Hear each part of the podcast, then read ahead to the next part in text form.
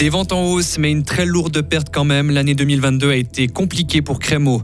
Le chantier est colossal. Le PFL travaille sur un giga projet de numérisation de la bataille de Morat, un tableau long de 100 mètres et haut de 10 mètres. Et puis on entendra le cri d'alarme des médecins assistants en Suisse. La moitié d'entre eux se dit épuisé. Et puis un temps encore nuageux avec de la bise, température de 12 à 15 degrés.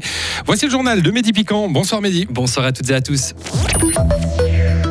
Crémeau plonge dans les chiffres rouges. Le groupe laitier de Villars-sur-Glane annonce aujourd'hui une lourde perte de plus de 21 millions de francs pour l'année 2022. Déjà en déficit en 2021, l'entreprise a encore vécu une année compliquée.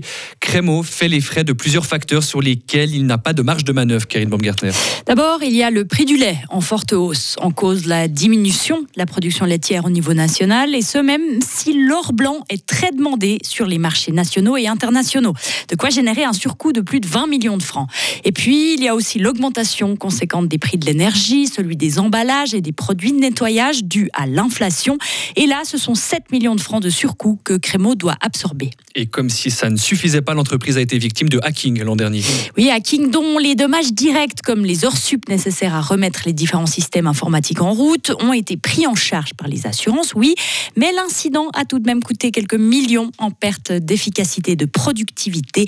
Crémeau assure avoir quand même les reins solides, à savoir des fonds propres suffisants pour franchir ce cap difficile et continuer d'investir. Merci beaucoup Karine. Et justement, question investissement, Crémo a démarré son programme CAP 2027 en début d'année. Objectif, transformer et moderniser l'entreprise, en particulier les installations de production.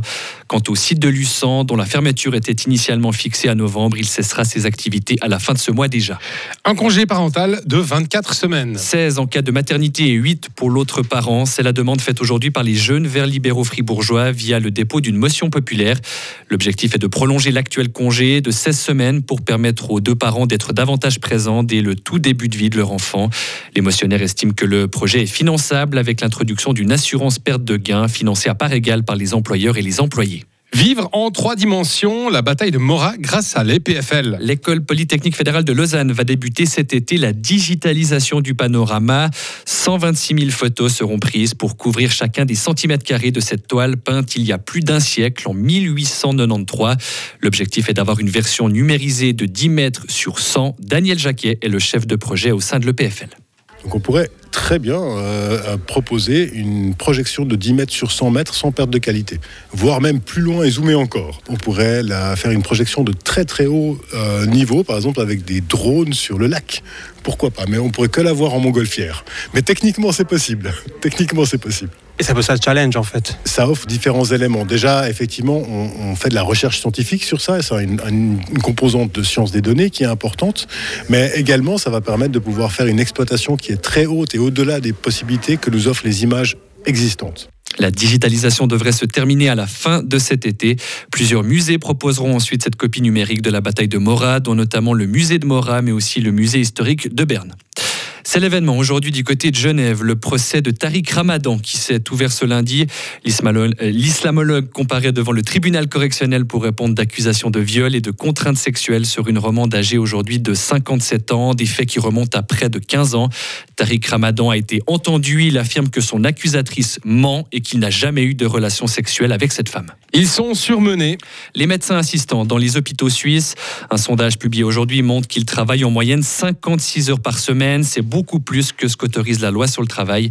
Une situation qui est trop souvent communément acceptée, selon Arnaud Petreman, chef de clinique au HUG à Genève et membre du comité de l'Association suisse des médecins assistants. Malheureusement, c'est un peu ce qu'est pensé, hein, tant par les politiques que même par beaucoup de médecins qui sont passés par là, déjà formés, qui estiment que voilà, ça fait partie de la formation des médecins, passés par là, comme vous dites. À l'ASMAC, on estime que c'est pas forcément une fatalité. On peut très bien apprendre correctement notre métier. Le métier a évolué. Il y a des exigences différentes. Et puis, on est en droit d'avoir un équilibre vie professionnelle, vie privée plus favorable que ce qui a été par le passé. Le frein, c'est que des fois, on n'ose pas changer les choses. Et pour soulager les médecins assistants, l'une des solutions proposées par la fêtière serait de les décharger des documents administratifs. Enfin, en Turquie, il y aura bel et bien un second tour pour élire le prochain président. Annonce faite il y a quelques minutes par le Conseil électoral suprême qui a publié les résultats définitifs. Recep Tayyip Erdogan rate de peu la victoire avec 49,51% des suffrages contre 44,88% pour son principal opposant, le social-démocrate Kemal Daroglu.